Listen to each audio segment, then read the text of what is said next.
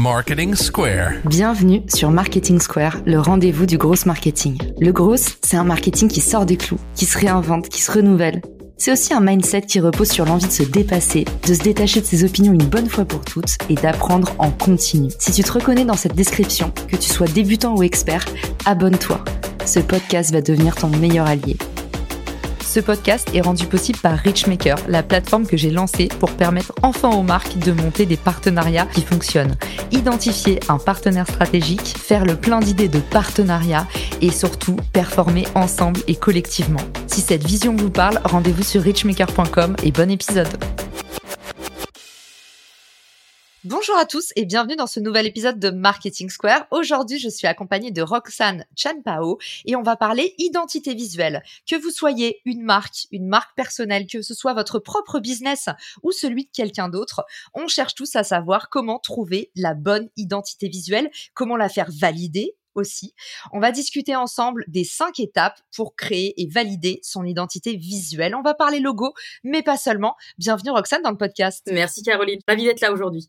Je suis ravie de t'accueillir aussi. Alors toi, du coup, tu es experte en identité visuelle. Est-ce que tu peux nous définir en une phrase, c'est quoi une identité visuelle? L'identité visuelle, c'est l'ensemble des éléments qui te permettent de décliner ton identité, ce que tu es et qui tu es, à travers des supports créatifs. Donc ça touche absolument tout. Positionnement, logo, charte graphique et leur cas d'usage sur les supports, que ce soit print ou web. Ok, c'est parti. Waouh, c'était trop fort. On sent que tu donnes des cours. Du coup, c'est parti pour les cinq étapes. Par quoi on commence? C'est quoi l'étape 1 pour toi? L'étape 1, c'est le positionnement. Il faut commencer par soi. Par soi, son entreprise ou par soi personnellement? Quelles sont nos valeurs? Quelles sont nos missions? Quel est notre univers? Notre ton? Est-ce qu'on va être plutôt sérieux, plutôt classique, plutôt haut de gamme, plutôt moderne, plutôt accessible? Et tout ça va avoir forcément un impact sur la création parce que ça va déterminer les couleurs choisies, l'univers choisi, les polices qu'on va déterminer, et enfin les cas d'application, l'iconographie finalement qu'on va pouvoir mettre en place. Donc l'étape numéro un pour une identité visuelle, elle commence par soi.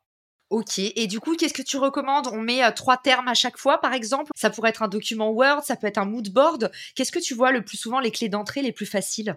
La clé d'entrée la plus facile, on va dire que c'est plutôt une feuille brainstorming. Quand moi, je la fais avec quelqu'un, je lui pose des questions qui doivent aller droit au but. Qui êtes-vous? Qu'est-ce que vous faites? À qui vous vous adressez? Est-ce qu'il y a des choses que vous aimez? Des choses que vous n'aimez pas? Et effectivement, trois points clés. Trouvez-moi, et c'est une question qui est plutôt difficile quand on y répond, trois mots-clés qui doivent vous définir et trois mots-clés qui ne doivent pas vous définir. Et en général, on se rend compte que c'est pas si facile que ça de trouver juste trois mots, ou au moins trois mots, ce qu'on fait. Le mood board, il vient plutôt pour la phase créative, trouver les visuels qui vont représenter notre entreprise ou notre activité ou juste même nous. Le mood board va vraiment servir à poser les premières émotions qu'on va mettre justement sur ces mots-clés choisis. Et toi, du coup, quand tu accompagnes des clients, où est-ce que le bas blesse dans cette partie-là? Est-ce qu'ils sont trop verbeux? Est-ce qu'ils en disent pas assez? Est-ce qu'ils disent pas la vérité? Là où le bas blesse, c'est qu'en général, les gens ne se posent pas forcément de questions. Donc, on arrive à une phase où il peut y avoir des grands blancs. Trouvez-moi trois mots-clés qui définissent votre activité. Et là, grand blanc. Ah, c'est une question difficile. Ah, je sais pas trop. Ah, j'y avais jamais réfléchi. Et surtout, le faire de façon assez simple, c'est compliqué. Parce qu'on a envie d'en dire beaucoup, on a envie d'être très généreux sur ce qu'on fait, de véhiculer absolument tout ce qu'on a en fait. C'est son cœur qu'on met sur la table et on a envie d'en dire le plus possible pour n'en rater pas une miette. Et donc le résumé en trois mots, positif ou négatif, c'est compliqué. C'est souvent là que le bas blesse. Cette phase de tiens, je ne m'étais jamais posé la question. D'où la nécessité de passer d'abord par cette question de positionnement. Qui je suis, ce que j'aime, mon univers, mon ton surtout. Parce qu'on peut vouloir avoir un ton humoristique, par exemple, parce qu'on va se dire, moi, je suis sympa. Mais ma structure, est-ce qu'elle a vraiment ce ton humoristique? À qui elle s'adresse? C'est un deuxième bas qui blesse, on va dire. Trop bien. Donc étape 1, le positionnement et on va dire que le maître mot, c'est l'assisement. Il faut pas essayer d'être trop verbeux, d'en dire le plus possible. Au contraire, plus vous allez être frugal, plus vous allez être spécifique et plus vous avez de chance d'avoir un message univoque qui va convertir et toucher en plein dans le mille. On est prêt pour l'étape 2, on est chaud. L'étape 2, une fois que vous avez défini votre positionnement simplement avec des mots-clés simples et efficaces, vous savez où vous allez, vous savez à qui vous vous adressez, vous avez une vague idée des couleurs qui vous plaisent et des images qui vous plaisent. Maintenant, il faut penser au cas d'usage. Parce qu'une identité visuelle, c'est pas juste un logo ou une charte graphique, ça serait trop simple. Il faut réfléchir un petit peu comment va être utilisée cette identité. Est-ce qu'elle va être utilisée exclusivement sur le web ou est-ce qu'elle va être imprimée? Est-ce qu'elle va être mise sur la façade d'un bâtiment ou est-ce qu'elle va être écrite en tout petit uniquement sur des pins? Parce que ça, ça va déterminer la façon dont on va créer le logo. Un pictogramme, un monogramme, quelque chose de long, quelque chose de court, et surtout, est-ce qu'on peut se permettre d'aller plus vers une piste que vers une autre Donc les cas d'usage, c'est vraiment une étape clé. Donc en fait, le cas d'usage, c'est un peu on contextualise où est-ce que va s'afficher ce logo pour voir justement bah, quelle forme est la plus stratégique.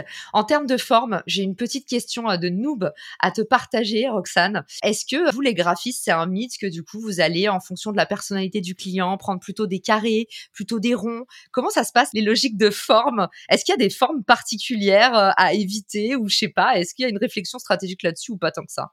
Donc effectivement, en fonction de ce que le client m'aura dit au niveau de sa personnalité à lui, ce qu'il veut véhiculer, mais surtout à qui le logo doit s'adresser, je vais effectivement réfléchir certaines formes plutôt que d'autres. Si je suis par exemple sur une entreprise qui doit véhiculer de la croissance, je vais peut-être plutôt penser à un triangle ou une flèche parce que ça monte. Si je suis sur une structure qui a pour but de faire du coaching, de la bienveillance, de la rassurance, je vais partir sur un rond plutôt qu'un carré. À l'inverse, si j'ai affaire à quelqu'un qui est par exemple formateur et qui a besoin justement d'aider ses élèves à structurer leurs pensées, on va peut-être partir justement sur quelque chose de carré. Après, il y a ce qu'on appelle les univers. Si je prends le logo de Netflix par exemple, le N, c'est une forme qui peut être considérée comme un peu géométrique, mais ça rappelle également la bande de la bobine de cinéma. S'il est rouge et noir, c'est pas parce que le noir c'est classe et sobre et parce que le rouge c'est de l'émotion vive, c'est purement et simplement parce que ce sont les couleurs, très souvent, des sièges rouges dans une salle noire. Donc au final, ça va au-delà de juste la forme. C'est vraiment une réflexion dans son ensemble. Donc étape 2, c'était les cas d'usage et morale de l'histoire. J'ai essayé de cuisiner notre invité. Mais donc du coup, pour définir la forme, on prend pas que le contexte, on prend aussi bah, plein d'autres choses, la symbolique, les couleurs, tout ça, tout ce que tu nous as livré. On est chaud pour l'étape numéro 3. Ça y est, on est déjà à mi-course. Alors, l'étape numéro 3, il faut poser le logo en termes d'impact. À qui il va parler et surtout, est-ce que vous créez une identité visuelle pour votre marque personnelle, votre personal branding, donc vous, personne, moi, Roxane, toi, Caroline, ou est-ce que vous créez cette identité pour une structure. La structure sera peut-être un petit peu plus impersonnelle, mais elle sera plus large parce qu'elle peut accueillir d'autres types de personnes. Elle peut grossir, elle peut avoir 15, 20, 30 employés, devenir même une communauté, un emblème. À l'inverse, un personal branding, c'est une marque qui est développée avec son ton, sa personnalité, son univers et surtout, il n'est utilisable que par elle. Parce que le personal branding, c'est quelque chose qui est là pour être la marque de la personne. Donc il faut le penser en termes d'impact. Est-ce que c'est moi qui parle? Est-ce que c'est ma voix qui parle à travers cette identité? Auquel cas, on a les libertés et les limites que ça va avoir. Ou est-ce qu'on le pense pour une marque beaucoup plus large? Auquel cas, même chose, il va y avoir une question de curseur. Quelles vont être les limites? Quelles vont être les ouvertures? Et ensuite, ça va être une question de choix extrêmement arbitraire pour construire un petit peu tout ça derrière. Parce que je peux vouloir, par exemple, créer une marque pour mon entreprise et un personal branding pour moi mon entreprise aurait une certaine couleur, mon personal branding en aurait un autre. Par contre, les deux peuvent quand même se croiser, évoluer ensemble. La question sera de savoir lequel va être le tremplin pour l'autre. Est-ce que mon personal branding va me permettre de faire découvrir ma ou mes entreprises grâce aux couleurs que j'utilise, aux polices que j'utilise, qui font que les gens me connaissent parce que c'est moi? Ou est-ce que, à l'inverse, mon entreprise est suffisamment costaud pour être caution de ce que moi je vais dire en termes de communication? Si je travaillais pour Netflix, ben, rouge et noir forcément aurait plus facilement d'impact si je voulais me lier à cet univers-là et non pas une référence cachée à Jeanne Masse, qui est personnellement mon idole. Mais voilà, bon, les vieux comprendront. Quand tu nous dis étape 3, impact, en fait, c'est aussi, on pourrait appeler ça enjeu. C'est qu'est-ce que tu veux véhiculer, c'est ça? Exactement, c'est qu'est-ce que tu véhiculer et puis surtout, très très important, à qui vous allez vous adresser et quelle est l'émotion que vous allez véhiculer. L'impact peut être résumé en qu'est-ce qui se passe en moins de 4 secondes. En moins de 4 secondes, qu'est-ce qui se passe? Est-ce que c'est lisible? Est-ce que l'émotion est directe? Est-ce que je ressens quelque chose? Est-ce que je comprends le message? Parce que finalement, c'est un peu comme les trois premières lignes du copywriting, c'est ça qui va accrocher le reste. Donc ces quatre secondes visuelles vont être déterminantes pour l'avenir et la suite de cette identité. Donc en termes d'impact, il faut vraiment que le contenu, le logo, l'identité soit compréhensible en termes de valeur et d'univers en moins de quatre secondes. Et ça, c'est tout le challenge quand on est créateur. Sacré challenge. Bon, en tout cas, on fait un gros bisou à notre Nina. C'est via Nina que je t'ai découverte, Roxane. C'est un connecteur de génie et euh, on la remercie si elle nous écoute. Déclinaison, c'est la quatrième étape. Et oui, parce qu'une fois qu'on sait qui on est, comment va être utilisée l'identité, à qui on l'adresse et comment faire mouche, il va falloir penser à ce qu'on appelle les déclinaisons. Et par déclinaison, j'entends pas support de communication pur, j'entends juste les déclinaisons du logo tout seul. À savoir qu'on a tendance à penser le logo comme euh, une espèce d'image, qui déjà n'est pas forcément très vrai. On doit le séparer en trois éléments distincts. Ce qu'on trouve dans un logo, déjà, c'est le pictogramme. La petite illustration, la petite icône, le petit dessin que vous retrouvez quand vous ouvrez un onglet ou la pomme d'Apple, la virgule de Nike. C'est ce qu'on appelle le pictogramme.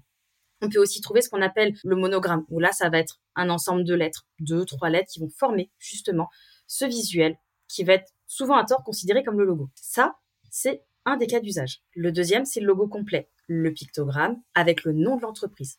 Ça, normalement, c'est le logo, le picto plus le nom. Le troisième, c'est ce qu'on appelle le logo et sa baseline, votre slogan, ce qui va permettre d'avoir un petit peu cette petite phrase qui va faire qu'on va vous reconnaître. Les trois peuvent être dissociés. On peut utiliser le picto tout seul, le nom de l'entreprise toute seule, la baseline toute seule, mais ensemble, ils forment un des piliers de l'identité visuelle. Et cela, il faut les penser en termes de couleurs, parce qu'il faut les penser en noir, en blanc. Il faut les penser en couleur, voire dans une couleur. Si par exemple la couleur principale de ton identité c'est le vert, il faudra penser ton logo peut-être en vert. Il faudra aussi le penser au format vertical, au format horizontal. Et chose extrêmement importante qu'il faut qu'on fasse, en tout cas, si vous m'écoutez, que vous faites votre logo vous-même ou que vous êtes créé et que vous faites des logos, l'étape principale, c'est de penser son logo d'abord en noir et blanc, avant de le penser en couleur. Parce que justement, cette notion d'impact de moins de 4 secondes, on la voit plus facilement sur un logo en noir et blanc, en noir sur fond blanc ou en blanc sur fond noir qu'en couleur. La couleur, elle apporte de l'émotion, mais elle parasite aussi cette notion d'impact. Donc, cette notion de noir et blanc doit être très importante et doit être cruciale dans la conception de votre logo et de votre identité. Également parce que votre logo ne sera pas toujours en couleur. Imaginons, vous tombez sur quelqu'un qui veut faxer votre email. Eh ben, les couleurs peuvent parasiter la lecture du logo. Donc, il faut penser à ces cas d'usage-là. Un package complet de déclinaison de logos efficace, c'est un logo en noir, en blanc, en couleur.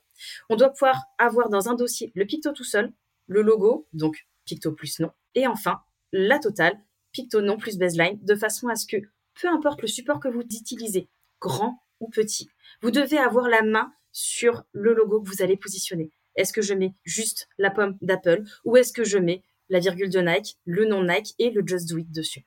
Et il faudra penser au format aussi, parce que le logo doit être utilisable dans plusieurs types de formats. Pensez au vectoriel, parce qu'un logo qui n'est qu'en format PNG ou format JPEG, c'est vous fermez pas mal de portes et surtout, c'est un logo qui sera pixelisé. Pensez au PNG, de façon à avoir un fond transparent et de ne pas avoir à bricoler sous PowerPoint ou ailleurs par les moyens du bord la couleur transparente. Pensez au JPEG pour votre site. Et là, déjà, on est pas mal. C'est clair, hein, on se dit même, euh, mais c'est un travail de titan tout ça. Combien on price à peu près? Imaginons quelqu'un qui se dirait en écoutant l'épisode, waouh, en fait, je pensais le faire tout seul sur Canva, mais là, ça va faire vraiment bricolo. Quelqu'un qui veut se lancer et créer une petite identité visuelle, c'est quoi la fourchette de prix? Je dirais que en termes de fourchette, quand on fait appel à un freelance, en tout cas, parce que moi j'ai plutôt des notions de tarif freelance, tu peux commencer avec un prix d'appel entre 700 et 800 euros pour le logo seul. Et ça peut aller jusqu'à, je dirais, 2000 ou 3000 euros, en fonction de ce que tu mets dans ta prestation. Est-ce qu'il va y avoir une notion de conseil? Comment est-ce que la personne travaille? Et le temps que le créatif va passer sur ton logo. Parce que si tu lui dis, je sais exactement ce que je veux, je veux une vache bleue sur maison rose, ça va aller très vite.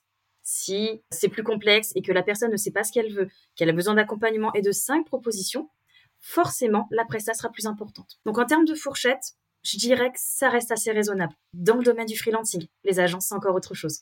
Un dernier petit truc qu'on pourrait rajouter parce que j'en connais plein là. Je vous vois ceux qui écoutent le podcast et qui, tu sais, euh, décident de créer une identité visuelle trois semaines avant leur campagne de lancement ou la campagne de crowdfunding. Bah, va falloir payer aussi des frais d'urgence en général dont on a besoin parce que l'identité visuelle, on se dit on la fera en dernier. Et en fait, le problème, c'est que c'est un travail qui prend quand même trois semaines, un mois à faire une identité visuelle, Roxane. Bon, tu vas me dire, ça dépend encore du brief. Personnellement, c'est ma façon de travailler, donc elle n'engage que moi, je prévois environ un mois effectivement pour travailler. Parce que le créatif, il va avoir besoin donc déjà d'avoir cette phase de brief, de s'imprégner de l'univers de la personne avec qui il va travailler. Il va y avoir cette phase de crayonner, où personnellement, moi, je vais dessiner 50, 100 trucs dans mon coin pour n'en sortir que les trois ou quatre meilleurs. Qu'ensuite, je vais passer sur ordinateur. Et même là, il va y avoir un travail d'adaptation. Est-ce qu'il passe en noir? Est-ce qu'il passe en blanc? Qu'est-ce que ça donne en couleur? La phase créative, la première, celle qui dégrossit le travail, c'est la plus longue. Ensuite, ça va plus vite. Par contre, il y a la notion d'aller-retour. Celle où la personne va avoir besoin de prendre un jour, deux jours, trois jours ou euh, une semaine pour se poser, se dire, OK, j'hésite, c'est bien. Ou alors, les trois cas de figure les plus fréquents, j'ai un coup de cœur, je veux ça. C'est le cas que je préfère. Ça, c'est génial. Ça veut dire qu'on a bien compris la phase de brief et puis ça va plus vite. La phase 2, il y a aucun cas qui passe. Là, c'est, il y a un problème. Il faut qu'on refasse la phase de brief. Qu'est-ce qui s'est passé? Ça sent le roussi. Soit la personne a eu une épiphanie en se brossant les dents. Genre, finalement, je veux ça. Ok, très bien. Ou alors, la phase de brief a été mal cadrée. Il y a des questions qui n'ont peut-être pas été posées, ou la personne a donné des réponses sans être trop sûre d'elle. Et où là, du coup, il faut euh, reposer la chose, histoire de pas travailler non plus pendant un an dessus. Et la phase 3, qui est la plus fréquente, c'est l'entre-deux. J'aime bien ça, avec un petit peu de ça. Est-ce qu'on changerait pas tel bout de police? Est-ce qu'on testerait pas telle couleur? Et là, on fonctionne en entonnoir jusqu'à arriver aux étapes de validation. Et moi, il y a un truc qui ressort tout le temps, c'est tous ceux qui sont en phase justement euh, de création de leur identité visuelle.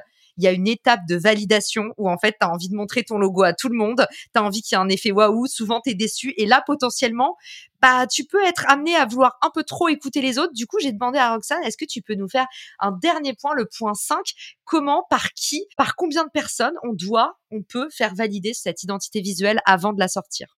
Mon conseil, là, ça serait de faire valider le logo aux personnes qui soit te connaissent bien, donc vraiment des proches et pas trop, 3, 5 grands maximum, ou alors, et c'est compatible avec l'option 1, des gens qui sont des clients potentiels. Parce que l'identité visuelle, elle doit nous ressembler à nous, elle doit te ressembler à toi, qui va demander justement à ce qu'on crée cette identité visuelle, mais elle doit également parler à un public. Donc, il faut, dans l'idéal, à défaut d'être le prospect ou la cible idéale, quelqu'un qui se rapproche un petit peu de ce persona, de façon à ce que on se dise, la cible potentielle est-elle réceptive ou pas? Ok, j'ai mis mon cœur sur la table, j'ai mis mes tripes dans le brief, c'est cool, mais est-ce que ça représente vraiment le type de service que je propose? Et est-ce qu'on arrive à faire le lien? En fait, l'idée, c'est montrer-le à un des personnes qui connaissent vos intentions pour voir si ça match suffisamment vos intentions et deux à des personnes qui ne connaissent pas vos intentions mais qui achètent votre produit pour voir si justement vos intentions sont perceptibles. Ce serait ça un peu le résumé. C'est ça. Et puis, autre conseil, ne donnez pas forcément de contexte. Parce que donner du contexte, c'est griller ces 4 secondes de temps de cerveau disponible. C'est expliquer. Et c'est justement fausser les résultats potentiels. Parce qu'entre montrer quelque chose et avoir une réaction vive et montrer quelque chose en disant j'ai pensé à ça parce que et voilà le concept et on l'a fait comme ça, ça pourrait fausser les résultats. Parce que votre client, lui, il n'aura pas cette explication même si vous faites des exercices de storytelling, que vous en parlez sur LinkedIn, que vous avez une page à propos sur votre site qui est bien alimentée, lui, à chaud, la seule chose qu'il va voir, c'est quelque chose qui va lui sauter aux yeux. Dans le bon sens ou dans le mauvais. Et on ne peut pas faire deux fois une première bonne impression. T'as tellement raison. Et en plus, il y a encore autre chose, je trouve. Malheureusement, quand on est excité par son truc, on a envie de le montrer. En fait, le moment où tu commences à l'expliquer, oui, t'as raison, tu influences. Mais en plus, se crée un gène d'empathie où les personnes en face, elles se disent mais elle est tellement excitée, comment je vais lui dire que j'ai pas compris, comment je vais lui dire que je trouve que c'était mieux avant, un peu comme quand ta meilleure amie va chez le coiffeur et qu'elle arrive avec un énorme sourire et qu'elle s'est fait. Faites aussi euh, attention à pas déclencher des réflexes d'empathie parce que on est là pour faire du business, donc faut que ça parle et que ça atteigne son objectif final. Roxane, merci pour tout ce que tu nous as préparé aujourd'hui. Est-ce que tu peux nous donner un petit peu les clés pour te retrouver, pour t'envoyer des messages de remerciement Où est-ce que c'est le plus facile de tomber sur toi? Le plus facile pour tomber sur moi, c'est LinkedIn. C'est encore là que je suis le plus présente, la plus efficace également. Après, j'ai un site internet, roxane-shampoo.fr, où vous pouvez retrouver quelques éléments de mon portfolio. Trop bien. Et puis, il faut le dire aussi, t'es trop humble pour le dire, donc moi, je le dis à ta place. Roxane fait du super contenu sur LinkedIn. Donc, si vous écoutez le podcast, c'est que vous n'êtes pas insensible à LinkedIn. Donc, allez voir ce qu'elle fait. Ça mange pas de pain. Puis surtout, bah, envoyez-lui un maximum de force pour la remercier d'être passée nous voir. Merci, Roxane. À tous ceux qui ont écouté l'épisode, je vous dis à très vite dans le podcast. Ciao!